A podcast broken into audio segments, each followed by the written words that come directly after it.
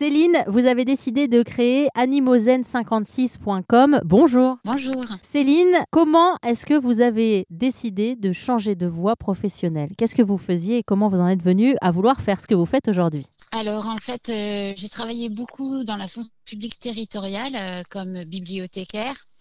Euh, ce qui me convenait un peu moins, on va dire, c'était que je passais beaucoup moins de temps chez moi et que j'ai des animaux.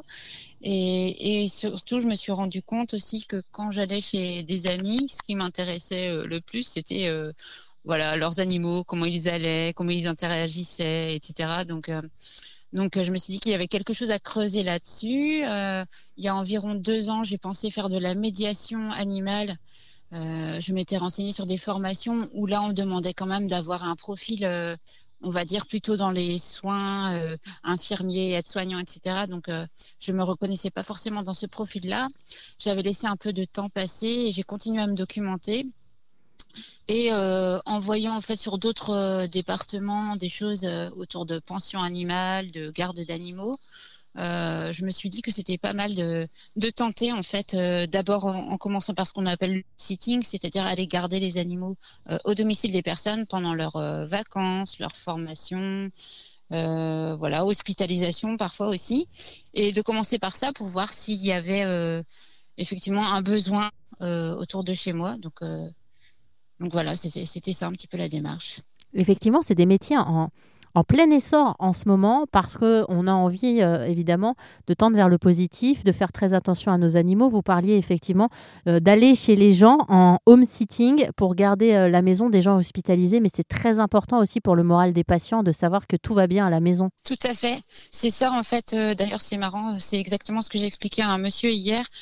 pour moi, la différence entre mettre son animal, notamment les chats, en pension et, et les chiens aussi, mais notamment les chats, euh, et, le mettre en fait dans les mains de quelqu'un qui vient euh, chez soi, c'est vraiment euh, l'avantage, c'est vraiment de laisser l'animal dans ses repères, dans son quotidien, et c'est pour ça que je demande quand je rencontre les propriétaires, les humains des animaux, j'ai une première visite qui est évidemment pas, qui est gratuite. Hein, et en fait, euh, cette visite-là me permet de vraiment bien comprendre toutes les habitudes du chien, comment il fonctionne, qu'est-ce qu'il aime faire, qu'est-ce qu'il n'aime pas.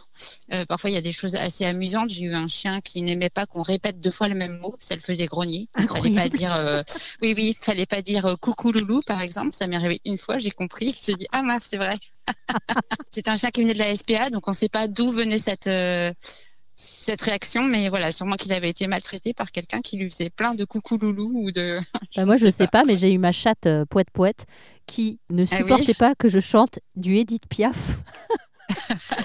et elle me sautait dessus et avec ses griffes légèrement, elle venait me donner des petites coups de patte comme ça. Donc que sur du Edith ah Piaf. oui, quand même. C'est le mot Piaf peut-être. Euh. J'y avais pas pensé. C'est vrai qu'ils ont tous leur originalité et, leur spécificité parce que souvent aussi les, chiens que je rencontre, alors pas tous, mais certains euh, ont vraiment cette, enfin, pour les maîtres, une appréhension de mettre en chenille et c'est pour ça qu'ils ont recours à mes services parce que leur chien vient de la SPA et qu'il a déjà vécu des situations d'enfermement et donc ils veulent pas euh, renouveler cette expérience-là pour leur animal. Merci encore Céline. Cette semaine sur RZN Radio, vous pourrez aussi entendre Céline nous parler des médiations animales qu'elle organise pour aider les enfants à appréhender les chiens.